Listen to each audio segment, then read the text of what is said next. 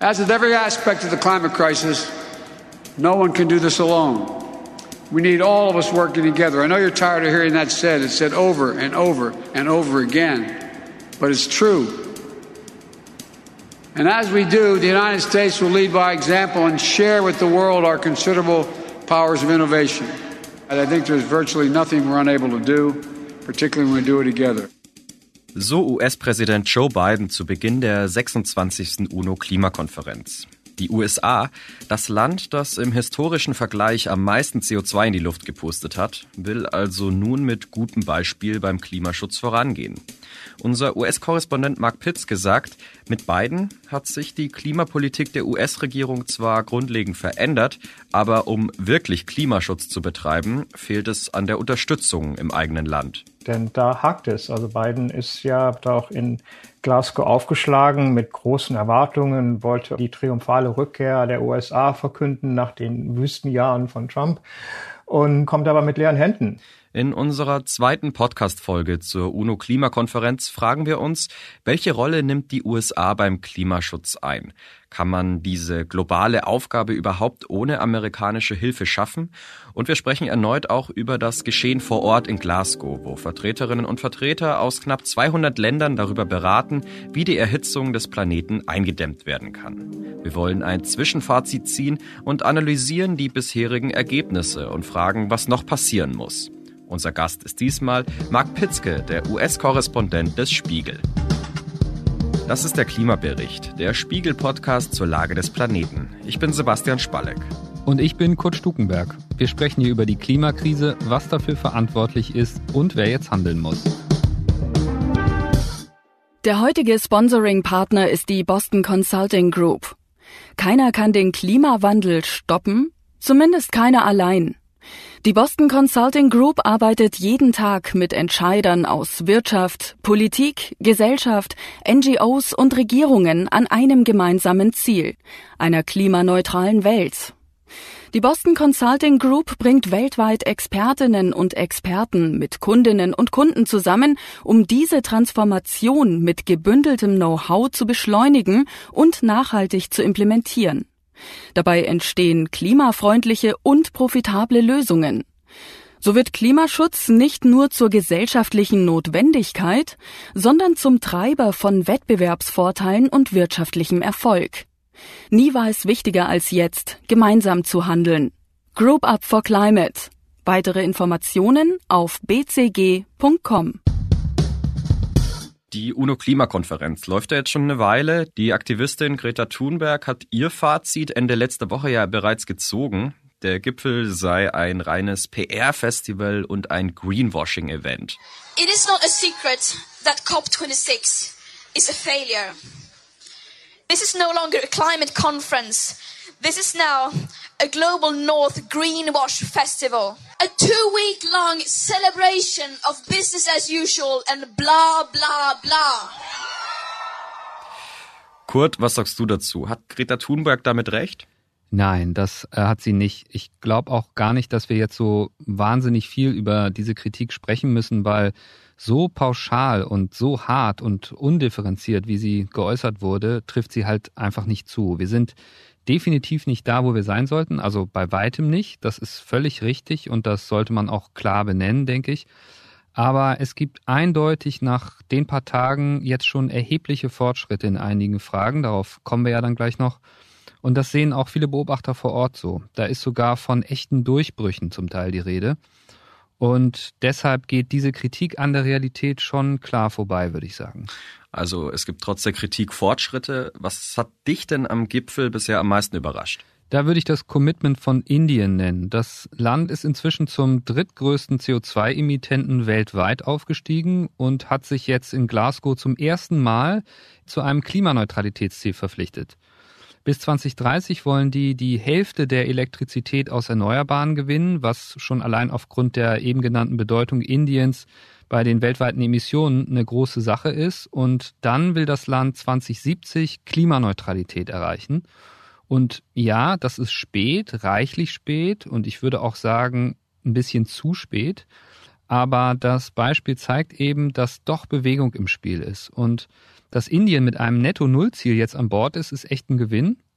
Überrascht hat mich das vor allem deshalb, weil die bisherige Konstellation eigentlich immer war, dass sich aufstrebende Staaten erst dann bewegen, wenn es die Industrienationen überproportional stark tun, da also ganz klar in den Lead gehen oder auch wenn zum Beispiel China vorangeht, wo sich dann andere aufstrebende Staaten oft dran orientieren und sagen, okay, dann legen wir auch noch was drauf.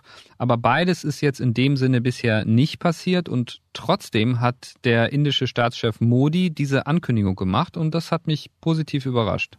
Hm, klar, 2070 ist ziemlich spät, aber es klingt jetzt schon langsam danach, als ob jetzt immer mehr UNO-Länder an einem Strang ziehen. Ist ja gut. Wo geht's denn noch voran?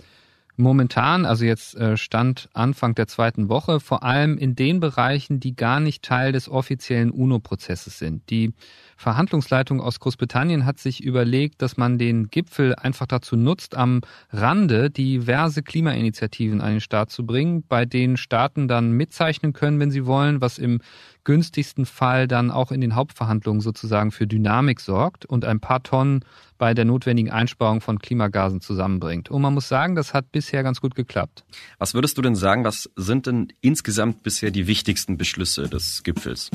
Also Punkt eins ist die Methaninitiative. Das wurde am vergangenen Dienstag verkündet. Da haben sich fast 100 Länder einem Vorschlag der USA und der EU angeschlossen, der vorsieht, den Ausstoß dieses Treibhausgases bis 2030 um 30 Prozent gegenüber 2020 zu senken. Und bis 2050 könnte man dann damit die Erderwärmung ungefähr um 0,2 Grad mildern. Und das ist schon eine echt große Zahl. Ein dicker Brocken also, den die da geschafft haben. Und Methan ist ein Klimagas, das muss man dazu sagen, das eben zigfach schädlicher ist als CO2. Das kommt vor allem aus der Tierhaltung, aber auch der Gasförderung. Und es lässt sich vergleichsweise leicht einsparen und bringt halt echt viel, vor allem kurzfristig. Auch wichtig, Punkt 2, ist ein Beschluss von einigen Dutzend Ländern zum Ausstieg aus der Kohlekraft. Der sieht vor, dass entwickelte Staaten bis 2030 aussteigen und weniger entwickelte Staaten ein Jahrzehnt länger Zeit haben und dann eben 2040 aussteigen.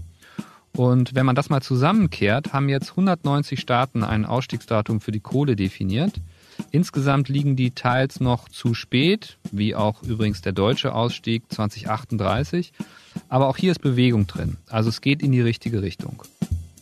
Und der dritte Punkt ist Klimafinanzen. Es gibt ja den großen Streit, dass die Industriestaaten ihrem Versprechen noch immer nicht nachgekommen sind, den weniger entwickelten Ländern ab 2020 jedes Jahr 100 Milliarden US-Dollar zur Verfügung zu stellen, damit die Klimaanpassungsmaßnahmen machen können und die Energiewende voranbringen können. Aber in Glasgow haben jetzt einige Staaten nachgelegt, sodass diese Summe, die da versprochen wurde, auch fast beisammen ist. Norwegen zum Beispiel hat seine bisherigen Versprechen verdoppelt. Dänemark hat nochmal eine Milliarde nachgeschossen. Also auch in diesem ganz, ganz wichtigen Punkt Finanzen, über den auch jetzt in der zweiten Woche nochmal intensiv gesprochen wird, ist einiges in Bewegung und zwar in die richtige Richtung. Also die größten Erfolge bisher sind diese Initiative zur Methanreduktion, der neue Beschluss von Indien, höhere und größere Klimafinanzierung und der Kohleausstieg. Unsere Kollegin Susanne Götze, die ist ja gerade vor Ort in Glasgow auf dem Klimagipfel und ich habe sie auch mal gefragt, wie sie die Konferenz bisher einschätzt.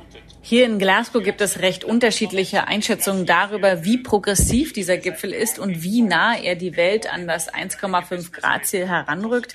Nach dieser ersten Woche gehen die Meinungen dazu eigentlich extrem weit auseinander.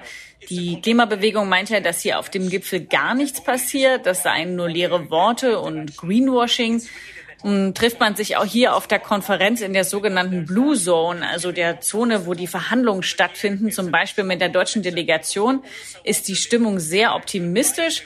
Bei den Gesprächen mit den deutschen Verhandlungsführern bekommt man dann eher das Gefühl, dass sie ja fast erleichtert sind, dass die COP26 so gut läuft aus deren Perspektive ist, dass die Atmosphäre hier viel konstruktiver als noch in Madrid, also auf der letzten Klimakonferenz, als die USA ja noch den Klimaleugner Trump als Präsident hatten. Und außerdem sagen sie, dass es sich mittlerweile ja eine richtige Dynamik entwickelt hat für den Ausstieg aus fossilen Energien. und dass auch die Finanzbranche mittlerweile mitzieht. Also hier stehen also die Zeichnungen ganz klar eher auf Hoffnung und Optimismus. Ich glaube halt, die Wahrheit liegt irgendwo dazwischen. Wir Journalisten vor Ort sind natürlich auch ständig damit beschäftigt, um zu schauen, was eigentlich dahinter steckt und wie viel diese Ankündigungen denn eigentlich wert sind. Ne? Die deutschen Verhandlungsführer sind also optimistisch. Klang ja bei dir vorher auch so. Was würdest du sagen, wo hakt es denn derzeit noch am meisten? Ja, leider bei allen anderen großen Themen. Also in dieser Woche muss das sogenannte Regelwerk des Paris-Abkommens weiter verhandelt werden. Also wie messen wir einheitlich unsere Fortschritte beim Klimaschutz und wie transparent sind wir dabei? Wie regeln wir den Handel mit Klimaschutzmaßnahmen in anderen Ländern? Also ein Land trägt dem anderen auf, Klimaschutz zu machen und kann sich dann die Ergebnisse davon auf die eigene Bilanz anrechnen lassen. Dafür braucht es eine Regelung. Und natürlich, wie schließen wir die große Lücke zwischen den bisher eingereichten Versprechungen der Staaten und dem, was für das Erreichen zum Beispiel des 1,5 Grad Limits noch nötig ist? Das sind die dicken Bretter jetzt für die zweite Woche. Mhm. Susanne sagte mir auch, dass manche großen Länder, die viel CO2 emittieren, auch ziemlich auf die Bremse treten. Was ich auch interessant fand, war hier das Auftreten von China und Russland auf dem Gipfel. Beide Staatschefs sind ja nicht angereist, also weder Putin noch Xi Jinping. Und es ist wirklich spannend zu beobachten, wie unterschiedlich die Klimaschutzpolitik von China und den USA beispielsweise ist. Also China setzt sich ja für extrem schwache Klimaziele ein und pocht darauf, dass es eben noch ein Anrecht auf Entwicklung hat und pfeift dann eben auch schon mal auf die Anwesenheit von so einem wichtigen Gipfel wie in Glasgow. Die USA fahren hier in Glasgow mit beiden eine echte Klimashow auf und das nach vier Jahren, nachdem das Land ja erst ausgetreten ist unter Trump aus dem Pariser Abkommen und dann jetzt wieder eingetreten ist. Ja, und jetzt äh, mit beiden versprechen die USA eben unglaublich viel und sind hier auch sehr engagiert. Susanne Götze hat's gesagt, Staatschefs wie Chinas Parteichef Xi Jinping oder Russlands Präsident Wladimir Putin fehlen auf dem diesjährigen Klimagipfel.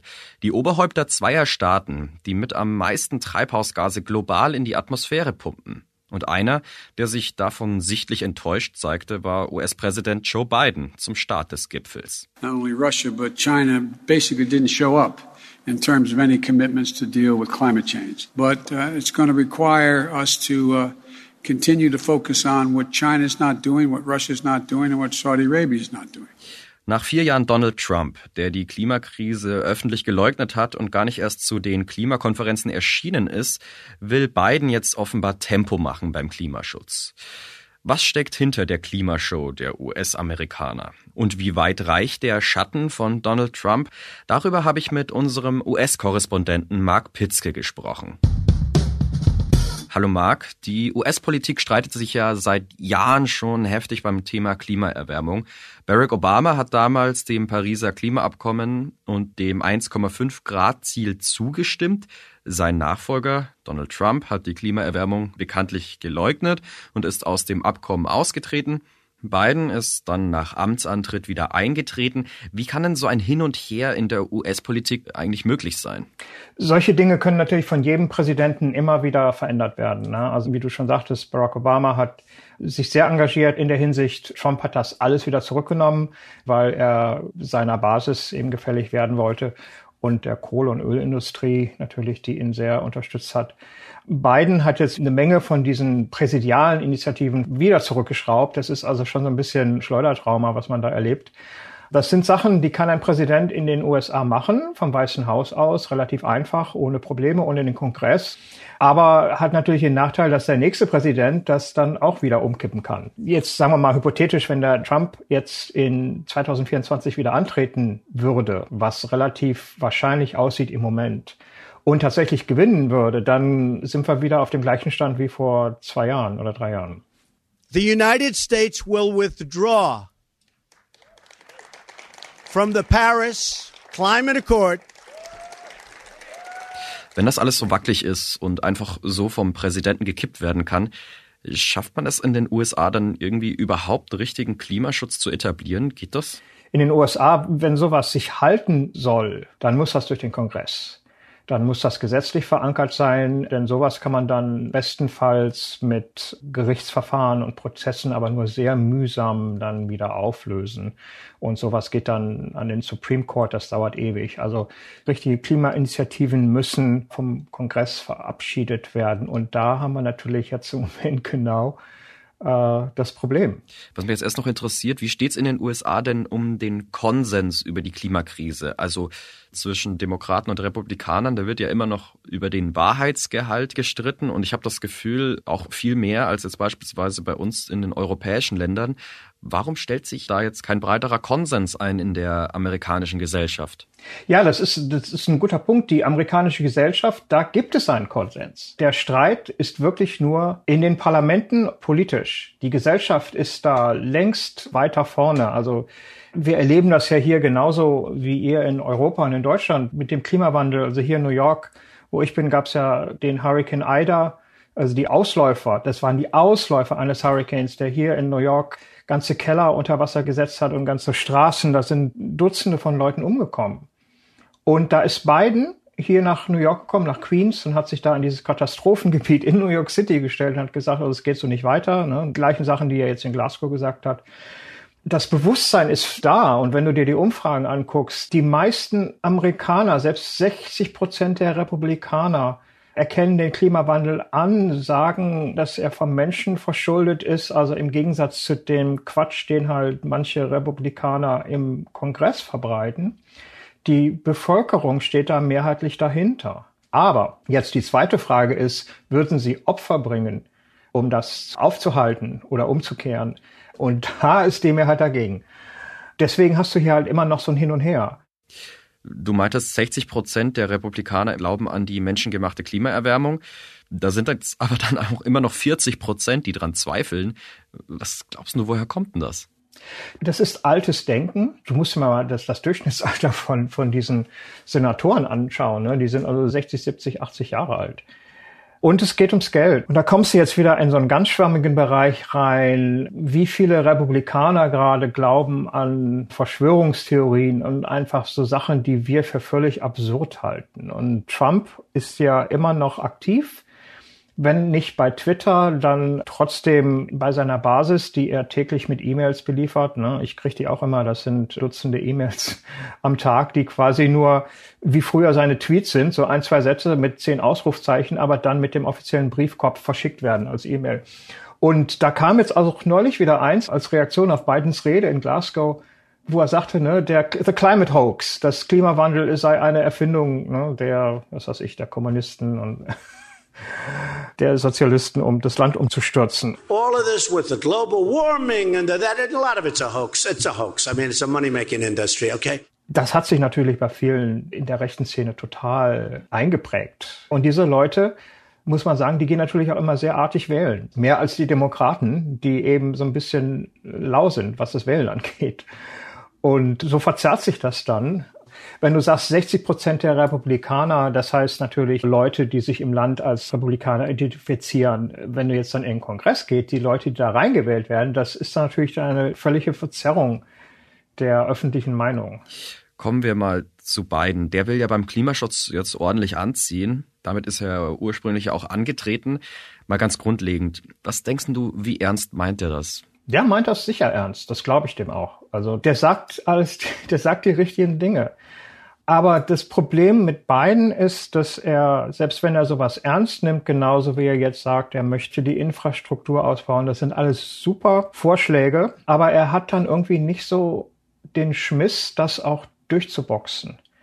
An Biden selber hängt es nicht. Es hängt halt am Rest der Leute, die, die da abstimmen über solche Sachen. Eigentlich hatte Biden ja ein großes Klimapaket angekündigt. Was war denn da drin? Was steckte in diesem Paket? Also er hatte in dem ursprünglichen Paket, was er geschnürt hatte, das war ja so ein 3,5 Billionen Dollar Gesamtpaket. Da war, ich glaube, fast zwei Billionen Dollar dafür waren für den Kampf gegen den Klimawandel avisiert. Also keine Treibhausgasemissionen im Jahr 2050 mehr. Es gab diese, diese Initiative Clean Energy Standard. Das war ein Programm, dass die Kraftwerke sich von fossilen Brennstoffen entfernen, Subventionen für öffentliche Verkehrsmittel, eine Steigerung von der Finanzierung von zum Beispiel Amtrak, der doch sehr desolaten Bahngesellschaft in den USA, elektrische Busse, elektrische Autos. Er will die komplette Flotte der Regierung auf Elektroautos umstellen. Und sie wollen damit natürlich eine Führungsrolle in der Welt symbolisieren. Guck mal, also wenn wir das machen, dann müsst ihr das auch machen. Er hat eine Clean Energy Revolution ausgerufen, als er gewählt wurde. Ne? Hohe Ansprüche. Er hat die Klimapolitik in allen Ministerien verankert. Das heißt, jedes Ministerium, was die machen, muss auch klimapolitisch gerechtfertigt sein und abgesichert sein. Investing in our clean energy future is an enormous opportunity. As I've said, you've heard me say before, and my colleagues as well. When I think of climate crisis, I think of jobs. And that's what the Build Back Better framework will do for the American people. Aus diesem schon ambitionierten Paket, da wurde ja jetzt leider nichts. Auch wegen dem Senator Joe Manchin, von dem hat man in letzter Zeit ja recht viel gelesen. Erklär doch mal, warum ist das so? Warum bekam der Senat dieses Paket wegen einem einzigen Senator nicht durchgeboxt? Bidens Problem ist, dass im Senat, also der letzten Instanz im Kongress, herrscht 50-50 ein Patt. Das heißt, die brauchen jede Stimme, denn bei einem Patt kommt dann die entscheidende Stimme von der Vizepräsidentin Kamala Harris, die als Senatschefin auch fungiert. Und das heißt, der Biden braucht jede Stimme von seinen Demokraten. Und das muss man den Republikanern schon zugutehalten. Die sind geschlossen. Knallhart.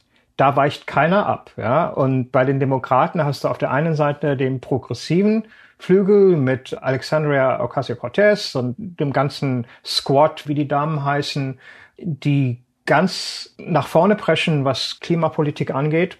Und dann hast du auf der anderen Seite die moderaten Senatoren, also jetzt zum Beispiel Joe Manchin aus West Virginia, die halt mehr der Industrie verpflichtet sind. Also bei Manchin, erklären wir das mal, der kommt aus West Virginia, das ist ein alter Kohlestaat. Ja, das ist so ungefähr wie bei uns das Ruhrgebiet, wo ich herkomme äh, früher war. Und kein Senator kriegt mehr Spenden, Geldspenden von der fossilen Industrie als Joe Manchin.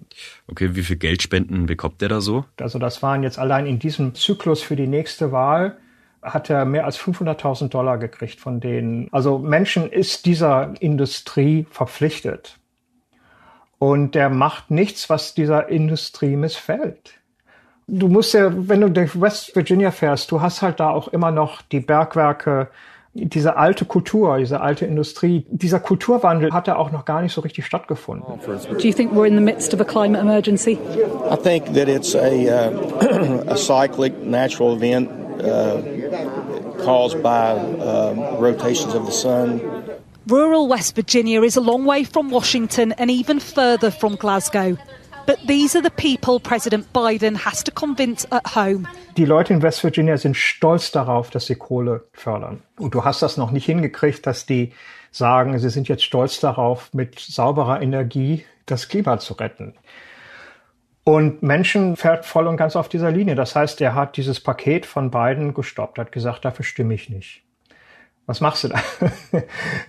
Kommst du natürlich nicht durch. Das heißt, musst mit dem verhandeln. Und du raufst dir die Haare.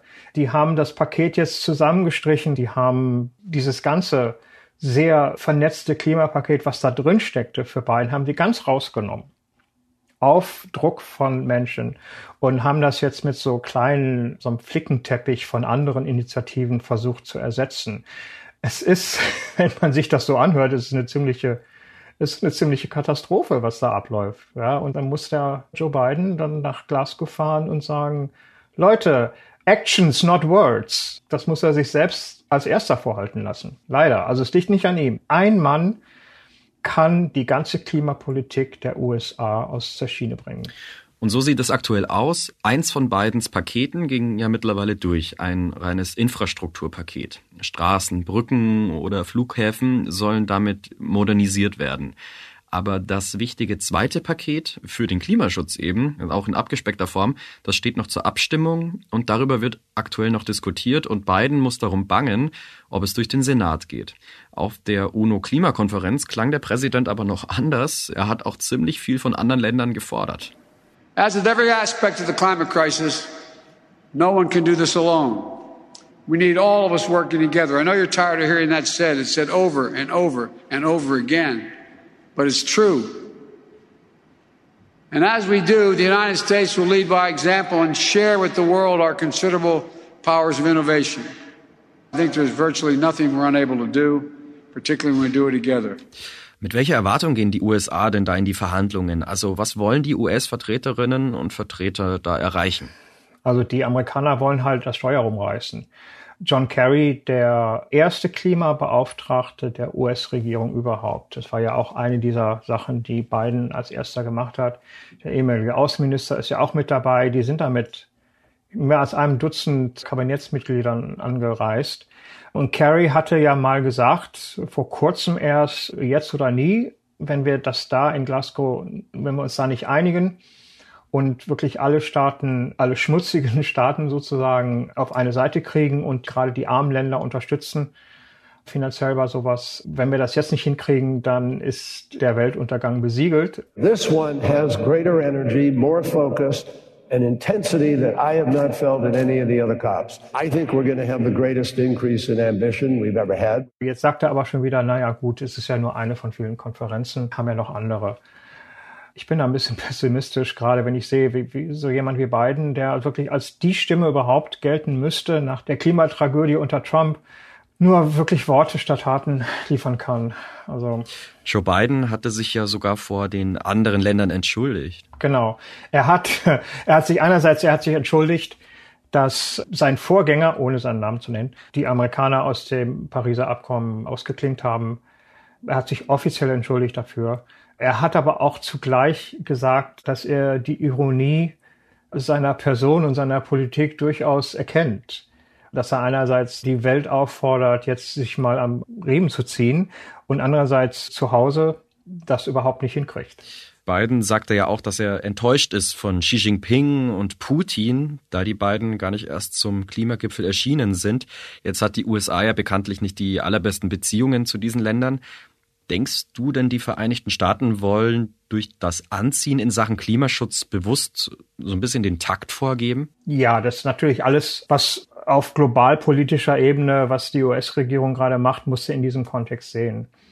Mit Russland gibt es ja Gespräche, die diesem offiziellen Bild der Rivalität etwas widersprechen, also gerade was auch Klima angeht. China ist ja das große Problem auf vielen Ebenen und gerade jetzt auch mit mit der Klimapolitik. Und die USA sind unter Trump natürlich so ein bisschen da rausgerutscht. Biden will natürlich, dass die Europäer sich wieder mehr der USA zuwenden als jetzt zum Beispiel China. Denn da hakt es. Also Biden ist ja da auch in Glasgow aufgeschlagen mit großen Erwartungen, wollte die triumphale Rückkehr der USA verkünden nach den Wüstenjahren von Trump und kommt aber mit leeren Händen. Also sein tolles Klimapaket hat er nicht festzurren können. Ja, das ist ja das Paradoxe. Bei der eigenen Klimapolitik, da läuft es im Land für Biden nicht gerade gut. Er will sich aber trotzdem als Vorreiter hinstellen. Genau. Und das ist halt, glaube ich, die zentrale, aus unserer Sicht, aus amerikanischer Sicht, die zentrale Message von Glasgow, dieses Paradox, was du sagst. Die Amerikaner jetzt wieder als Führungskraft nicht nur klimapolitisch, generell verteidigungspolitisch, strategisch in der Welt und dann die Realität. Was die Trump-Ära angerichtet hat, ist doch wesentlich schwieriger wieder hinzukriegen als gedacht. Der klimafeindliche Schatten von Donald Trump hängt der US-Politik also noch ziemlich nach. Kurt, was schätzt du, wie wichtig sind die USA denn überhaupt für den Klimaschutz? Kurz gesagt, ohne die USA geht es nicht. Und zwar gleich aus mehreren Gründen. Beim Klimaschutz geht es ja nicht nur darum, wer Stand heute am meisten CO2 emittiert, sondern das Klimaproblem ergibt sich aus der angesammelten CO2-Last in der Atmosphäre. Also wir haben das Problem, weil immer mehr Klimagase zu denen dazukommen, die bereits in der Atmosphäre verklappt wurden. Und deshalb kann man eben nicht sagen, China ist der Schuldige Nummer eins, sondern man muss die historischen Emissionen berücksichtigen. Und da liegt trotz aller Entwicklung und trotz des rasanten Aufholens, jetzt im negativen Sinne gemeint, von etwa China und Indien die USA vorne. Also sind die ein ganz, ganz wichtiger Ansprechpartner bei der Frage, welches Land muss wie viel machen und bis wann und wer muss gegebenenfalls auch welche Summen an Länder zahlen, die kaum etwas für die desaströse Lage können, weil sie ja nie sonderlich viel imitiert haben, aber die jetzt eben die fetten Schäden haben durch Dürren, Fluten und so weiter. Also ohne die USA geht es in der Hinsicht einfach nicht, wenn man globalen Klimaschutz betreiben will. Und nicht zu vergessen sind die ja selbst wenn man die ganze historische Betrachtung mal außen vor lassen würde, auch heute noch Top 2 der größten CO2-Emittenten. Ihr Status als Großmacht und all das, was politisch da noch in der Waagschale liegt, das kommt natürlich noch hinzu. Hm. In der letzten Woche haben wir ja über China gesprochen, heute über die USA. Wie stellt sich denn Deutschland bei dem Gipfel auf? Also du meintest ja, die Bundesregierung hat vor, bisschen Bewegung in die Verhandlungen bringen zu wollen. Ja, wir hatten Ende vergangener Woche ein Interview mit Nicole Wilke auf der Seite. Wilke ist Chefin der deutschen Delegation in Glasgow und die hat gesagt, die Rolle Deutschlands bestünde vor allem darin, als Brückenbauer zu fungieren. Man muss auch dazu sagen, dass auf der COP ja die EU für Deutschland mitverhandelt, aber natürlich sind die einzelnen Staaten auch vertreten. Und Deutschland hat da eine eher moderierende Funktion. Was momentan eher ungünstig ist, ist der Zwischenstatus, den wir national haben. Es gibt zwar eine Regierung, aber die ist nur geschäftsführend im Amt. Das ist nicht so ideal, denn große Commitments sind in so einer Lage einfach schwierig. Ja, trotzdem hat sich noch Bundeskanzlerin Merkel hingestellt und ziemlich ambitioniert geklungen. Das hat auch unsere Kollegin Susanne überrascht. Spannend fand ich in der ersten Woche ja erstmal den Auftritt von Angela Merkel auf dem World Leaders Summit. Am Ende ihrer Amtszeit hat sich hier nochmal ihre letzte Rede als Kanzlerin vor der Weltgemeinschaft gehalten und hat eine Dekade des Handelns ausgerufen. Ja, und das nach 16 Jahren Kanzlerschaft. Also das fand ich persönlich schon etwas merkwürdig. Äh, sie selbst hatte ja wirklich dafür sorgen können, dass ihre vier Regierungen die Energiewende in Deutschland voranbringen. Deshalb mein klares Plädoyer in der Dekade des Handelns, in der Dekade, in der wir jetzt leben, national ambitionierter zu sein, aber global Instrumente zu finden, die nicht nur Steuergelder einsetzen, sondern auch wirtschaftlich vernünftig sind. So, Kurt, der Gipfel läuft ja jetzt noch offiziell bis Freitag. Wir sind also jetzt auf der Zielgeraden bei den Verhandlungen. Was denkst du, was können wir jetzt da noch erwarten? Die Aussichten vor Beginn der Konferenz waren ja miserabel. Einige haben schon gesagt, das Ding ist gescheitert, bevor es losgegangen ist. Nun ist aber plötzlich doch mehr Bewegung drin als gedacht. Und ganz ehrlich, aktuell kann ich wirklich nicht sagen, ob vielleicht doch noch ein Durchbruch kommt. Also insgesamt bleibt es auf jeden Fall sehr spannend in den nächsten Tagen. Das war der Klimabericht, der Spiegel-Podcast zur Lage des Planeten. Die nächste Folge gibt es am kommenden Dienstag, dann mit unserem endgültigen Fazit zur UNO-Klimakonferenz 2021. Auf spiegel.de, Spotify, bei Apple Podcasts und in allen üblichen Podcast-Apps. Bei Anregungen und Feedback schreiben Sie uns doch gerne eine Mail an klimabericht.spiegel.de. Moderiert wurde diese Sendung von Kurt Stukenberg und mir, Sebastian Spalleck. Bei der Produktion wurden wir unterstützt von Olaf Häuser. Technische Produktion Redaktion und Musik übernahm Philipp Fackler. Hier noch einmal ein Hinweis des heutigen Sponsoring-Partners, der Boston Consulting Group. Der Klimawandel ist eine der größten Herausforderungen unserer Zeit. Zu groß für den Einzelnen, aber nicht zu groß, wenn viele gemeinsam als Gruppe handeln.